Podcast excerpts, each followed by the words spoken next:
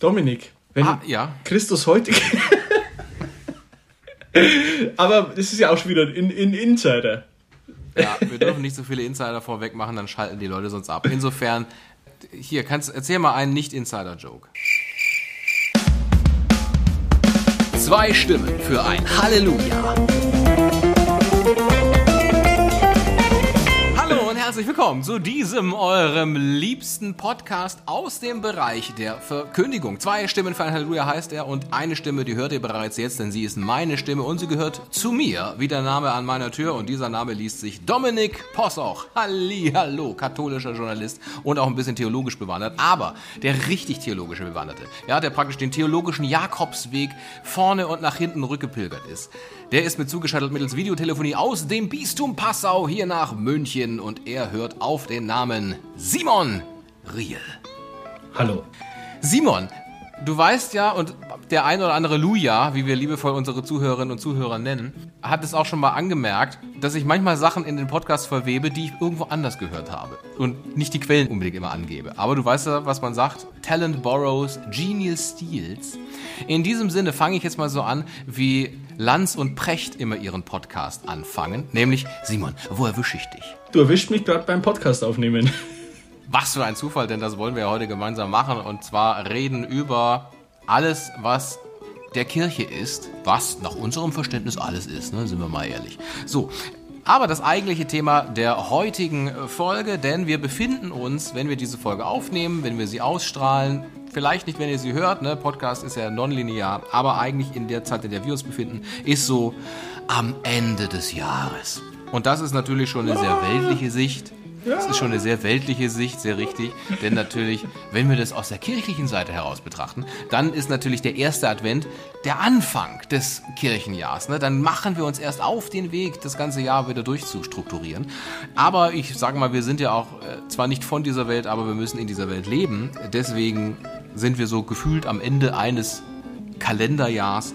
Und da ist natürlich immer mal wieder die Frage, meine Güte, das Jahr geht zu Ende, wie und was geht eigentlich noch so zu Ende? Das heißt, das Thema der heutigen Folge ist, wie geht eigentlich die Welt unter? Ach komm, das hätten wir schöner herleiten können, theologisch. Bin mir sehr gespannt. Dann leitest doch mal theologisch her, damit die Leute direkt wissen, ne? So. So, liebe Lujas, wir sind im Advent. Die Ankunft unseres Herrn steht bevor. Wir feiern Weihnachten. Gott selbst kommt auf die Erde. Aber nicht nur an Weihnachten, liebe Lujas. Es gibt noch ein zweites Mal, wenn unser Herr vom Himmel auf die Erde kommt. Und zwar, bom, bom, bom. Wenn er kommt, zu richten die Lebenden und die Toten. Das heißt, wie geht die Welt eigentlich unter? Oder nauf, weil ich finde, im Universum weiß man ja nicht, wo oben und unten ist. Aber sei es drum. Äh, Das wäre jetzt mein Vorschlag zur Einleitung gewesen. Sehr gut, ich schneide hinterher rein, was mir besser gefällt. Christus kommt nochmal und wenn, dann ist das das Ende aller Tage. Ne? Nur eben, wie sieht das aus? So, fleißige Lujas wissen, wir hatten doch schon mal eine Folge, da war das doch so ähnlich. Richtig, Folge 4, die Lehre von den letzten Dingen. Da haben wir uns aber sehr um die theologische Sicht natürlich bemüht. Also das, was man eben in der Theologie die sogenannte Eschatologie nennt. Vor allem eben Hölle. Wer kommt dahin? Gibt's die überhaupt? So, also mit dieser Ebene. Aber wir möchten heute so quasi so als zweiter Teil dieser Folge vom letzten Jahr wollen wir eben drüber reden. Wie geht eigentlich die Welt unter? Ne? Also ich meine, wie muss man sich das vorstellen? Macht's einen großen Knall und wir sind alle gleichzeitig tot? Oder ist das so ein schleich- schleichender, schleppender Prozess? Oder werden wir es tatsächlich erleben, dass Christus wiederkommt und dann sagt, er läutet die Glocke und sagt, äh, hier, Ding dong, Christus, ding dong. ne, so Christus läutet die Glocke und sagt Verbum petto. Also wie genau muss man sich das, wie genau muss man sich das vorstellen? So, und darüber reden wir heute im inhaltlichen Teil der Folge. Bevor wir aber dazu kommen, schauen wir auf die vergangene Folge und da sind zwei Dinge, kann man nochmal etwas gerade rücken und das tun wir in unseren. Miesner-Tätigkeiten, Keiten, Keiten, Keiten. Ich habe im O-Ton gesagt, man möge mich korrigieren, wenn es nicht stimmt, was diese Unterschiede zwischen anbetungswürdig und verehrungswürdig sind. Und ich wusste nicht mehr die lateinischen Begrifflichkeiten. Cultus latriae ist das, was allein Gott zusteht. Für Engel und Heilige gilt die Cultus duliae oder der Cultus duliae. Und für Maria, da gilt der Cultus hyperduliae. Jetzt haben wir es nochmal ganz korrekt für diejenigen, die die Folge Nummer 17 Mario und Luigi nicht haben nochmal anhören wollen nach dem Hören der vergangenen Folge. Simon, dann etwas, was du vielleicht auch nochmal ein bisschen spezifizieren kannst. Und zwar, wir hatten geredet, meine Güte, die Heiligen war die letzte Folge. Brauche ich die, um in den Himmel zu kommen? Und dann hast du gesagt, also man kann wahrscheinlich in den Himmel kommen, ohne Heiligen jemals angerufen zu haben. Ist das nach wie vor noch so? Ich möchte meine Aussage vom letzten Mal dahingehend äh, präzisieren, dass ich dem Herrn nicht vorweggreifen möchte. Ich sagte, glaube ich, man kann in den Himmel kommen, ohne jemals einen Heiligen angerufen zu haben. Das obliegt allein und ausschließlich dem Herrn, diese Entscheidung zu treffen, wer und wie in den Himmel kommt. Theoretisch ist es meine persönliche Meinung, dass ich glaube, es ist möglich, aber ich möchte dem Herrn da nicht vorschreiben, wen er wie in den Himmel zu lassen hat. Wie so häufig an diesem Podcast verweisen wir an die Stelle über uns. und damit sind die Mesa-Tätigkeiten vollführt und wir steigen richtig ein. Der Schluck zum Sonntag. So, wir befinden uns, wie gesagt, am Ende des Jahres. Deswegen, Simon, ich fange mal kurz an, was mein Schluck zum Sonntag ist. Da wird es ja zum Ende des Jahres sind ja durchaus sektlich, um mich zu sagen, geradezu silveströs. Und deswegen gibt es bei mir dazu einen Champagne Comte de Brisement. Sauber, der Herr. Was hast du, Simon? Ja, du weißt ja vielleicht noch von der Folge Fasten Your Seatbelt, dass die Adventszeit früher mal eine Fastenzeit war. Und ganz im Sinne, du weißt, ich bin den alten Riten der Kirche durchaus zugeneigt. Das Ja. ist kein Geheimnis, denke ich. Und Nein. ganz im Sinne, Wissen auch die Lujas. ganz im Sinne dieser alten Tradition, dass die Adventszeit eine Fastenzeit ist, habe ich mir heute nur Wasser da besorgt. Ich trinke heute nur Wasser zum Schluck zum Sonntag in der guten alten, für mich noch lebenden Fastenzeit der Adventszeit. In diesem Sinne, Prosit. Prosit. Auch hier nochmal gerne mal der Aufruf, wenn ihr sagt, meine Güte, trinkt doch mal das, was wir euch schicken.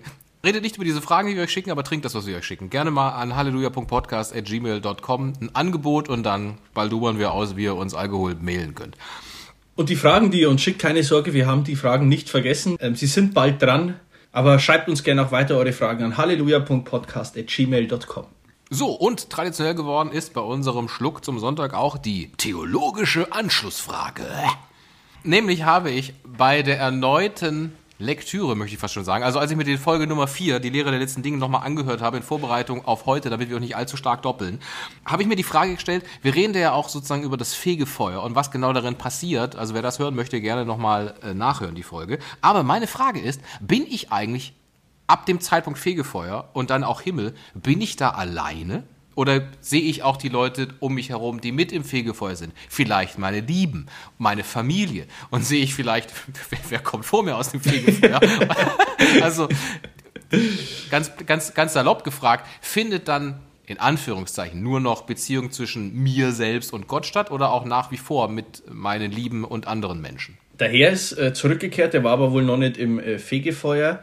Aber so viel wissen wir da nicht drüber. Es gibt nur eben äh, einige Hinweise. Das Fegefeuer ist ja das sogenannte individuelle Gericht. Da könnte ich mir vorstellen, dass das wirklich individuell ist. Im Himmel selbst, da hatten wir letztes Mal schon eine Stelle in der Offenbarung, was waren das, äh, 6, 9, wo da die äh, Heiligen oder die Märtyrer gemeinsam Gott anrufen. Das heißt, im Himmel lässt sich aus dieser Stelle zumindest schließen und auch aus dem Glaubensbekenntnis, wenn wir sagen Gemeinschaft der Heiligen, im Himmel sind wir auf jeden Fall nicht alleine oder schauen nur Gott an. Das sind, würde ich sagen, schon wir zusammen, wir sagen ja auch bei Beerdigungen, glauben wir auch, dass wir vereint werden mit unseren Lieben im Himmel. Also im Himmel ist die Gemeinschaft der Heiligen wiederhergestellt, wie es im Fegefeuer ist, beziehungsweise eine zeitliche Dimension im Jenseits ist ja eh nochmal so eine Frage. Aber ich glaube, das Fegefeuer ist wirklich individuell. Du trittst, wie da gesagt, du trittst vor Gott und scheiße, scheiße, scheiße. So. Und dann geht's durch in den Himmel. Ist vielleicht auch gut, dass mich da keiner sieht dabei.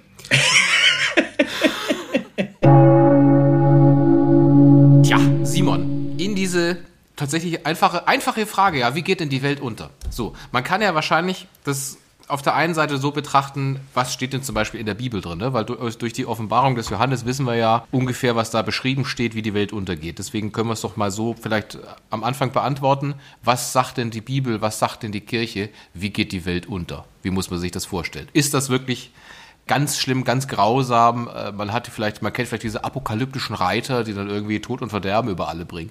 Ist das wirklich so unangenehm oder ist das auch nur als Metapher zu lesen? Die äh, Offenbarung des Johannes, das letzte Buch der Bibel, ist eine Prophetie über die Zukunft eben, über die, wenn Christus wiederkommt. Und prophetisches Reden, ganz allgemein, spricht ja eigentlich in Bildern.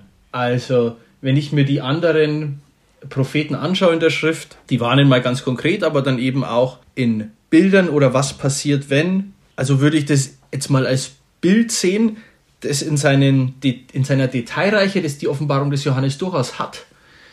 Eine Ausgestaltung des Bildes ist aber vielleicht in der grundsätzlichen Tendenz oder in der grundsätzlichen Richtung, dass nämlich das Gute das Böse besiegt und in den Feuersee wirft und da nicht mehr rauskommt und der Satan besiegt wird und es ein neues himmlisches Jerusalem gibt, wo dann alle ohne Tod und ohne Leid zusammenleben. Das ist, äh, denke ich, schon äh, die Zukunft. Ob das detailreich, glaube ich nicht. Aber ich lasse mich gerne überraschen vom Herrn. Auch das liegt ja dann beim Herrn. das heißt aber, in der Offenbarung des Johannes geht die Welt wirklich unter, im Sinne von apokalyptisches Untergangsszenario. Also werden wir alle qualvoll sterben in diesem Moment oder werden wir alle entrückt werden? Nee, das also kommt natürlich darauf an, auf welche Seite du dich geschlagen hast. Das ist, das ist Können wir da mitkämpfen?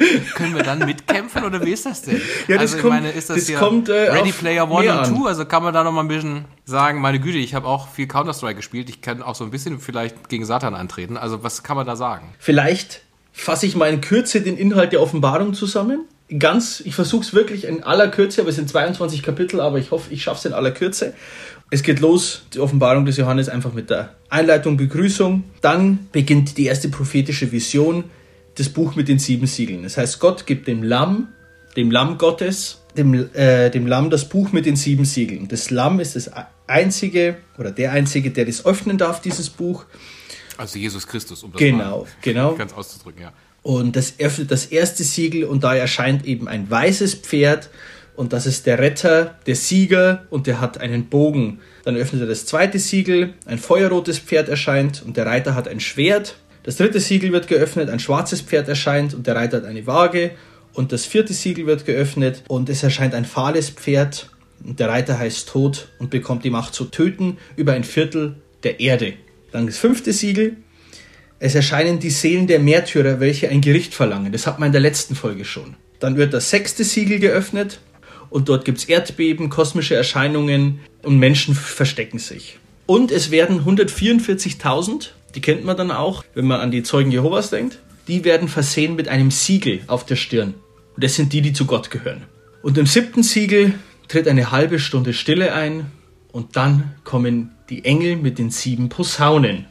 So, dann kommen Bevor die, die Engel mit den Posaunen loslegen, nur damit das nochmal klar ist, wenn du sagst, das kennt man von den Zeugen Jehovas, also die Zeugen Jehovas glauben, dass generell, glaube ich, nur 144.000 Menschen in den Himmel kommen. Die Zahl ist festgesetzt. Und da kannst du auch wenig daran machen. Entweder du hast Glück und gehörst zu denen oder halt nicht. So, genau. Grob. Nur genau. damit die Leute wissen, was das heißt mit, das kennt ihr von den Zeugen Jehovas, kennt vielleicht nicht jeder von den Zeugen Achso, Jehovas. ist übrigens nicht christliche Lehre, nur dass wir das nochmal eingesteuert haben. Also nach dieser halbstündigen Stille im Himmel kommen die Engel mit den sieben Posaunen. Es wird in die erste Posaune geblasen und es kommt Hagel und Feuer auf die Erde mit Blut vermischt und ein Drittel der Erde wird verbrannt. Zweite Posaune wird geblasen, ein brennender Berg fällt ins Meer. Könnte man sagen, gut, dann brennt der Berg nicht mehr, aber ein Drittel der Lebewesen im Meer äh, stirbt dadurch. Dann die dritte Posaune wird geblasen und ein Stern namens Wermut fällt in die Flüsse und Quellen und ein Drittel des Wassers wird bitter und viele Menschen sterben dadurch. Schließlich wird in die vierte Posaune geblasen, die Sonne, der Mond und die Sterne verlieren ein Drittel ihrer Leuchtkraft und ein Adler ruft dreimal Wehe. Die fünfte Posaune wird geblasen und ein Schacht im Abgrund wird geöffnet und es kommen Heuschrecken, um die Menschen zu quälen. Kennt man ja von den Plagen in äh, Ägypten. Altes Testament, erinnert ihr euch, liebe Lujas. Die sechste Posaune wird geblasen und ein Drittel der Menschheit wird durch Feuer, Rauch und Schwefel aus Mäulern der abertausenden Pferde getötet, die freigelassen worden sind. aber trotzdem, und es wird da erwähnt, interessanterweise wollen sich immer noch Menschen nicht bekehren zu Gott. Sie sind so verhärtet in dem Antichrist-Sein oder in dem nicht zu Gott gehören wollen oder einfach nicht anzuerkennen, dass er der eine ist, wollen sie sich immer noch nicht bekehren, trotz dieser klaren Zeichen, die es dann schon gibt. Die siebte Posaune, und jetzt sieht man, die 24 Ältesten loben Gott, dass er die Herrschaft angetreten hat, der Tempel Gottes wird sichtbar und die Bundeslade wird sichtbar. Vielleicht, wer sind die 24 Ältesten? Es gibt im Alten Testament oder bei den Juden die zwölf Stämme Israels und da die zwölf Stammväter quasi der zwölf Stämme sind zwölf Älteste. Und auf diesen zwölf Ältesten des Alten Testaments hat Jesus die zwölf Apostel eingesetzt, dass sie den neuen Bund vorführen und das sind die 24 Ältesten. So, da wird der Tempel Gottes sichtbar. Es kommt ein Beben und schließlich und endlich kommt dann im Kapitel 12 der Kampf Satans gegen das Volk Gottes. Es wird eine Frau im Himmel sichtbar, die ein Kind gebärt. Das hat man auch schon mal in einer Folge, wahrscheinlich Mario und Luigi. Und zwei Tiere stehen auf. Ein Tier mit zehn Hörnern und sieben Köpfen steigt aus dem Meer, das über 42 Monate Macht über die Völker hat. Und noch ein anderes Tier mit zwei Hörnern. Das ist der falsche Prophet, wird es genannt. Und dieser falsche Prophet bringt die Menschen dazu, das erste Tier anzubeten, also das mit den zehn Hörnern und den sieben Köpfen, und zwingt sie, sich mit der Zahl seines Namens zu kennzeichnen. Und die Zahl des Namens, die kennen wir, glaube ich, alle, die mussten sich kennzeichnen mit 666.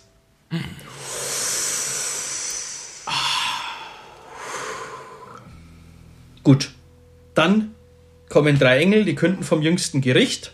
Dann kommen die sieben Schalen des Zornes Gottes, die machen, trocknen auch nochmal Flüsse aus, bringt Blut und Gewitter auf die Erde. Dann geht es weiter und dann wird es interessanter, nämlich wann gewinnt denn jetzt endlich das Gute? Dann kommt ein Reiter auf einem weißen Pferd, das ist Christus im Kapitel 19, und siegt über das Tier und den falschen Propheten. Und diese werden in den See von brennendem Schwefel geworfen. Und dann wird ein Drachen entfesselt. Der Satan wird entfesselt und ein Engel verschließt diesen für tausend Jahre in den Abgrund. Und da ist übrigens der Begriff her das tausendjährige Reich. Aber nach tausend Jahren kommt er ja wieder und dann besiegt Christus den Satan endgültig in Kapitel 20 und wird auch der Satan in den See von dem brennenden Schwefel geworfen, wo auch das Tier und der falsche Prophet drin sind. Dann verschwinden Himmel und Erde, das Buch des Lebens wird aufgeschlagen.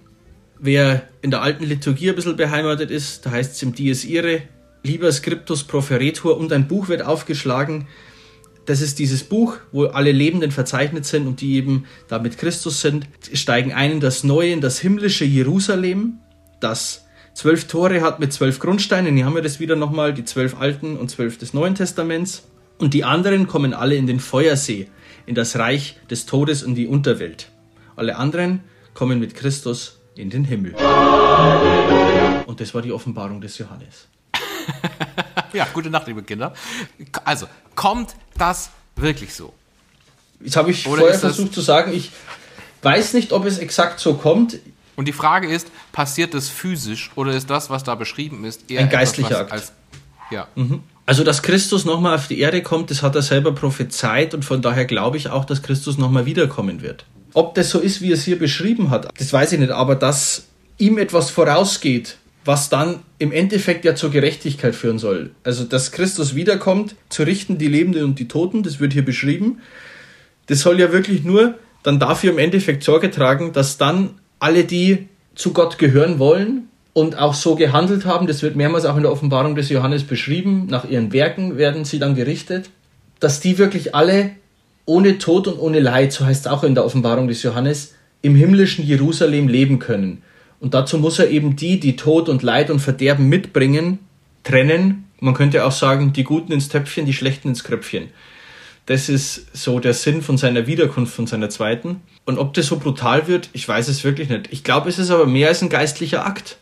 Ich glaube, dass Christus dann wirklich, wirklich in Erscheinung tritt als der Herr. Ja, nicht so, vielleicht nicht so demütig wie das erste Mal, sondern wirklich dann, jetzt ist vorbei und jetzt zeige ich mal meine ganze Power.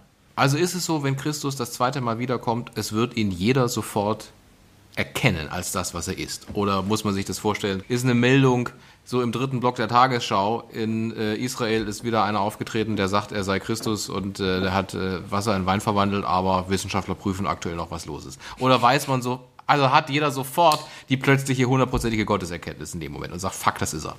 Oder geil, das ist er. Gute Frage. Es wird ja mehrmals beschrieben in der Offenbarung, dass sie sich nicht bekehren. Dass sie ähm, nicht, sich trotzdem nicht bekehren, heißt sogar. Also mit dem trotzdem könnte man eigentlich meinen, dass, dass es klar ist, wer er dann ist. Ja, wenn man das trotzdem so liest, würde ich sagen, es ist erkennbar, wer er ist. Und sie bekennen sich trotzdem nicht zu ihm. Und das bedeutet dann die Trennung von den Menschen, die sich zu ihm bekennen. Ich denke, es ist dann klar, wenn ich das richtig lese, den Subtext zwischen den Zeilen. Das heißt, wir und hoffentlich auch Allelujas werden ihn dann sofort erkennen. Ja. Wenn wir bis dahin schon, schon gestorben sind, vielleicht sogar den Märtyrertod, dann werden wir sogar mit ihm kämpfen. dann sind wir vielleicht bei Offenbarung 6,9 mit dabei, wo es dann, wo wir ihn dann anbitten, jetzt halt doch endlich Gericht. Ist das denn eigentlich, also egal was dann, was dann passiert, ist es aber tatsächlich so am Ende der aller Tage, wie man ja sagt, ist dann die Menschheit komplett weg? Ist die Erde noch da? Ist das komplette Sein weg, weil man sagt, er hat ja alles geschaffen, deswegen ist auch alles weg? Also sagen wir mal, oder bleibt dann eine entvölkerte Erde zurück, wo nur noch Tiere sind und Pflanzen? Oder sagt, die kommen auch alle mit oder die sind zumindest auch alle weg? Also geht alles in der Katastrophe unter oder, oder weg und ist auch plötzlich das ganze Universum einfach weg und wir müssen, also das ist natürlich schwierig, sich das vorzustellen, aber sagt man, wenn, dann betrifft alles nur uns Menschen oder sagt man, wenn, dann betrifft alles die gesamte Schöpfung? Lass mich doch gerade mal schnell schauen. Das wird sehr ausführlich tatsächlich dann beschrieben in der Offenbarung Kapitel 21, Vers, 21, Vers 1 bis 27, wer das nachlesen möchte. Es wird sehr ausführlich beschrieben, so lang, so ausführlich, wie es dann sein wird, wird eigentlich vorher das nicht beschrieben, die einzelnen Punkte, was alles an Unheil über die Erde kommt. Aber ich denke, wenn man es zusammenfasst, kann man sagen, es entsteht etwas Neues, ein neuer Himmel und eine neue Erde heißt. Wir sind im himmlischen Jerusalem und Gott wohnt inmitten seines Volkes, heißt Das heißt, wir machen erstmal weiter so wie bisher, nur ist es alles nur in Geil? Nee. Oder Nee, ich glaube, es ist tatsächlich eine, wie wir gesagt haben in Folge 4, es ist eine komplette neue Existenz. Paulus sagt ja dann auch mal, wir stehen auf mit verklärten Leibern. Wir haben dann vielleicht auch nicht mehr unsere bruchstückhaften Leiber. Ich denke, es ist etwas ganzartig Neues. Ganzartig Neues das uns grundsätzlich trennt von diesem Dasein hier auf Erden, von diesem Geworfensein, hin zur Glückseligkeit im himmlischen Jerusalem. Ich weiß nicht, ob du, ob du das äh, am Schirm hast. Das ist mir eingefallen, wie ich das gelesen habe, wann du das letzte Mal auf einer Beerdigung warst, Dominik. Schon ein bisschen her wahrscheinlich. Ja, Gott sei Dank lange her, ja. Da gibt es eine Stelle, und zwar die Stelle, an der vom Leichenhaus zum Ort der Beisetzung wird gesungen, zum Paradies mögen Engel dich geleiten, die heiligen Märtyrer dich begrüßen und dich führen in die heilige Stadt Jerusalem. Die Chöre der Engel mögen dich empfangen und so weiter. Es trifft eigentlich auch ganz schön, was wir in der Offenbarung des Johannes haben in die himmlische Stadt Jerusalem. Jerusalem als, wird immer wieder genannt und das ist etwas ganzartig Neues, was da auch besungen wird, das wir hier nicht kennen. Hier steht noch, das wird, äh, das neue Jerusalem steht ganz, steht auf zwölf Toren mit zwölf Grundsteinen. Also hier haben wir wieder die Verbindung von alten und neuen Bund. Und ich glaube, dass das wirklich die Verwirklichung dessen ist, was Gott sich gedacht hat mit seinem Volk Israel. In Gänze die Verwirklichung der Glückseligkeit, bei Gott zu sein. Ist mit dieser neuen Art des Lebens dann gemeint, bei Gott im himmlischen Jerusalem. Das heißt, die neue Erde und der neue Himmel sind eigentlich so, wie Gott sich das von Anfang an vorgestellt hatte. Ob es so ist, wie es tatsächlich das Paradies war, ganz zu Beginn, mhm. Bei Adam und Eva, das weiß ich nicht. Oder ob er nicht eher aus seinen Fehlern gelernt hat und den Baum der Erkenntnis nicht gleich mit in den Feuersee geworfen hat. Ich weiß es nicht. Wobei wir, wir sind ja dann schon die, die die Erkenntnis haben, weil wir wissen ja, was das Böse ist. Wir haben es ja selber erlebt und uns für das Richtige entschieden. Also ich glaube, dass das eine neue Qualität ist, eine andere Qualität wie im Paradies, weil wir uns bereits für das entschieden haben, für das Gute. Während Adam und Eva diese Entscheidung ja nie treffen mussten. Oder zumindest so nicht zu Beginn. Ja, so wie du es beschrieben hattest, ist es ja dann doch so, da ist sehr viel, ich sag mal, Apokalyptisches mit dabei. Ja. So, die Frage ist jetzt, könnten wir für diese Katastrophe, die die Welt ins Chaos stürzt, auch selber verantwortlich sein? Also das Erste, was dann natürlich kommt, ist Klimakrise, aber das Zweite ist natürlich auch, es kann natürlich auch ein Krieg sein, der irgendwann mal, den wir irgendwann mal von Zaun brechen, der alles auslöscht. Wäre dann auch sozusagen für Gott Feierabend. Entweder, dass er sagt, bevor das passiert, das ist so ein Zeichen, es geht dahin und dann kommt die Wiederkunft. Ne? Also, dass man sagt, da ist schon relativ viel Schlimmes passiert. Oder dass er sagt, also bevor ihr euch jetzt selber, bevor die Menschheit sich selbst ausrottet, drücke ich einmal auf Stopp und mache das richtig. Oder kann es tatsächlich auch so sein, dass Christus wiederkommt und die Menschheit ist schon weg? Also, wie muss man sich das vorstellen? Nein, nachdem wir ja sagen, wir glauben, dass er die, die zu richten, die Lebenden und die Toten im Glaubensbekenntnis, Also, mindestens einer muss da sein. denke ich auch noch. Äh, ich hatte mir den Gedanken auch schon mal gestellt, können wir Gott zwingen zur Wiederkunft, wenn wir einfach sagen, ich zünde jetzt eine Atombombe und die löscht sofort alles Leben aus? Kann ich damit Gott zwingen zur Wiederkunft? Ich glaube nicht und wenn, dann wird er das wohl überlegt in seinen Plan eingebaut haben. Ich meine, das ist jetzt auch kein ganz dummer, äh, unser Herrgott. Ich glaube nicht, dass wir ihn überlisten können in irgendeiner Art. Es geht auch nicht darum, dass man sagt, wir zünden die Atombombe, die die Menschheit auslöscht, weil wir Gott dazu zwingen wollen, aber weil man sagt, zwei verfeindete Staaten oder was auch immer sagen dann, wir bekriegen uns und das sorgt dann dafür, dass die ganze Welt natürlich in Mitleidenschaft gezogen wird. Und dann sagt man, okay, das ist tatsächlich diese Katastrophe, wie sie in der Offenbarung des Johannes beschrieben ist, natürlich mit moderneren Bildern als damals. Und man sagt, das ist eigentlich auch schon das, das kann das auch schon sein. Also, dass wir sagen, aber ich glaube, die Kirche, also oder die Menschheit oder die Christen haben ja eigentlich zu jedem, zu jedem Zeitpunkt gedacht, bald ist es soweit. Ne? Also, Ja, dass wir jetzt denken, mit diesen Zeichen, bald ist es soweit, ist jetzt auch nichts genuin eigenes für unsere Generation. Nee. Und die Frage ist, ob wir das dann nicht irgendwann erkennen müssten. Weil, wie ich ja schon gesagt habe, an dem, oder versucht habe, dem Wort trotzdem zu sagen, und trotzdem bekehrten sie sich nicht, muss es ja klar sein, von wem das ausgeht, wer das ist. Ob das jetzt so was Einfaches, sage ich mal in Anführungsstrichen, wie ein Krieg ist. Ohne jetzt äh, sagen zu wollen, dass ein Krieg einfach ist, aber im Vergleich zu dem, was das andere wäre, tatsächlich der Weltuntergang, äh, ist es dann, glaube ich, was Einfaches. Ob die Klimakrise ein Zeichen dafür ist, ich habe keine gesicherten Informationen, ehrlicherweise.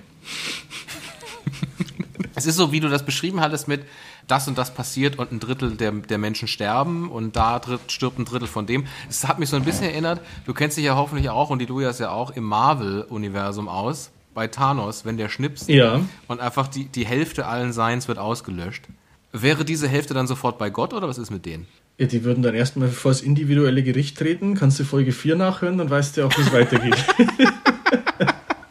Das heißt, im Grunde genommen hat, hat Thanos, Thanos ist eigentlich jemand, der, der Gott vorweggenommen hat in dem Fall. ja gut, ich meine, wenn Gott kommt, dann heißt es ja nicht, äh, da kann ja die Hälfte schon mal weg sein, dann geht trotzdem noch erstmal ein Drittel weg und dann was passiert was mit diesem Drittel und dann mit den 144.000 und so weiter. also aber 144.000 müssen dann scheinbar schon übrig bleiben. Nee, das sind ja dann die, die schon gestorben sind, auch dabei, ne? Wir sind ja insgesamt nur 144.000. Ach, das ist ja schwierig bei den Zeugen. Dann hast du ja jetzt quasi überhaupt keine Chance mehr, wenn du jetzt lebst, den Himmel zu Natürlich. Feierabend, finito. Deswegen ist das ja auch Quatsch, was die. Sorry, also. Ja. Sorry, sorry, sorry. Nee, nee, aber nee, nee, das stimmt schon. ja, wir, wir hatten es schon mal vor Ewigkeiten angekündigt, wir machen noch mal eine Folge speziell auf die Zeugen Jehovas, die kommt auch irgendwann noch mal. Ein letzter Gedanke dazu, weil ich das als Prämisse einer Serie ganz gut finde, vielleicht kennst du sie auch oder ihr sie, liebe Lujas, von HBO The Leftovers. Und zwar die Prämisse dieser Serie ist, dass eine Entrückung stattfindet und Menschen von jetzt auf gleich schon bei Gott sind. Und diese Serie erzählt die Geschichte von den Zurückgebliebenen, The Leftovers. Was passiert denn? Also plötzlich mit einem Fingerschnips, ich, ich muss zugeben, ich habe diese Serie nicht komplett gesehen. Ich habe den Piloten gesehen und es hat mich nicht so reingezogen. Ich weiß aber, dass Serienfans auch sagen, bleibt dran, lohnt. Sind, glaube ich, auch nur drei Staffeln. Weiß ich, gibt es eine Mutter, die ist auf dem Parkplatz, verräumt gerade so die Einkäufe und hat das Baby auf dem Beifahrersitz, den Kindersitz gestellt und dann plötzlich ist das Baby zum Beispiel weg und sagt, was ist los? Und so gibt es halt viele, die von jetzt auf gleich ist sozusagen, ich weiß nicht, ob es 144.000 sind, ich glaube, es werden mehr sein, sind plötzlich also es wird klar, die sind entrückt worden. Es hat eine große Entrückung stattgefunden. Und da ist natürlich die Frage, warum sind wir noch zurückgeblieben? Sind wir schlechter oder was sollen wir machen? Also das fand ich vom Gedankengang her super spannend und ich werde dieser Serie wahrscheinlich auch nochmal eine neue Chance geben, jetzt nachdem ich diese Folge aufgezeichnet habe mit dir zusammen, Simon. Aber ist es eigentlich auch so ein Gedankengang, dass man sagt, das kann natürlich auch irgendwie passieren, dass man von jetzt auf gleich werden, gewiss, ein gewisser Teil der Menschheit wird entrückt direkt zu Gott? Oder ist das was, was nur Hollywood-Schreiberlinge sich ausdenken können? Also ich, wie gesagt, ich möchte nicht in Gottes äh, Allmacht und in Gottes Herrschaft hineinsprechen. Ja, das, aber was glaubst du denn? Sagst du, kann passieren oder kann nicht passieren? Also ich glaube nicht. Ich glaube nicht. Ich glaube, das ist Hollywood genauso wie Sie dürfen die Braut jetzt küssen, das ist auch Hollywood. Kleiner Nachtrag zu I Do.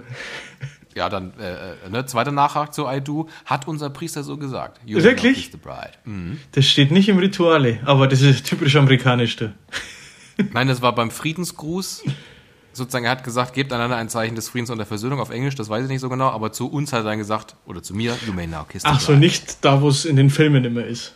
Nein, natürlich nicht. In den Filmen wird, glaube ich, auch keiner kirchlich getraut. Und wenn, dann ist es eine seltsame Kirche, die da nimmt. das stimmt. Aber liebe Lujas, das waren jetzt vielleicht schreckliche Bilder. Ich lade aber auf jeden Fall zu ein, die Offenbarung des Johannes zu lesen. Sie ist hochspannend und sie ist nicht voll äh, mit diesem lieben kleinen Jesus, den ihr vielleicht im Hinterkopf habt, sondern da ist wirklich, also wenn euch Game of Thrones gefällt, dann könnt ihr das auch lesen, weil da ist viel, viel Gemetzel dabei. Und aber habt keine Angst vor dem jüngsten Gericht oder vor dieser Wiederkunft, weil wenn ihr an Gott glaubt, glaube ich, habt ihr nichts zu befürchten. Und die anderen bekommen den ihnen zustehenden Lohn oder so. Das vielleicht noch, Simon, was sagt denn eigentlich die Kirche? Sagt die Kirche, wir wissen es nicht und lest die Bibel und kommt selber drauf oder hat die Kirche eine spezielle Vorstellung, so das passiert? Du meinst, ob die Kirche sagt, es passiert genau so, wie es in der Offenbarung steht? Nee, ich glaube, äh, das tut sie nicht. Das ist eher die stehen, das ist symbolisch für etwas. Was glaubst du denn? Ich glaube, dass das in der Grundsatz, im Grundsatz her stimmt. Aber ob das jetzt äh, Reiter sind oder irgendwas anderes und ob da tatsächlich Siegel von einem Buch geöffnet werden müssen, damit da was passiert, das ist mir ehrlich gesagt Wumpe. Aber ich glaube, dass die Richtung stimmt. Christus kommt wieder, wir erkennen, und es, wer er ist, und es wird einen erbitterten Kampf geben gegen den Satan, gegen den Teufel und die, die zu ihm gehören, denn die werden dann endgültig ja zurückgedrängt und auch in den Feuersee geworfen, was auch immer das dann sein wird, äh, und dann eben keine Macht mehr über den Menschen haben werden. Und ich glaube schon, dass sich der Teufel nicht so einfach zurückdrängen lässt, sondern dass es da einen Kampf braucht, der vielleicht auch Aber geistlich geführt ja werden muss und jetzt schon geführt werden muss. Aber ich glaube, es braucht einen Kampf, tatsächlich gegen das Böse und das lieben wir ja auch, den Kampf gegen das Böse. Schau dir mal Hollywood an. Warum soll es es nicht in Real Life dann mal geben? Das ist ja eben das Positive daran. Das Gute, gewinnt. das Gute gewinnt. So ist es. So, in diesem Sinne fühlen wir uns wie Gott am siebten Tage, fertig mit der Welt und wünschen euch einen schönen ja, Sonntag. Sehr gut. Amen. Zwei Stimmen für ein Halleluja.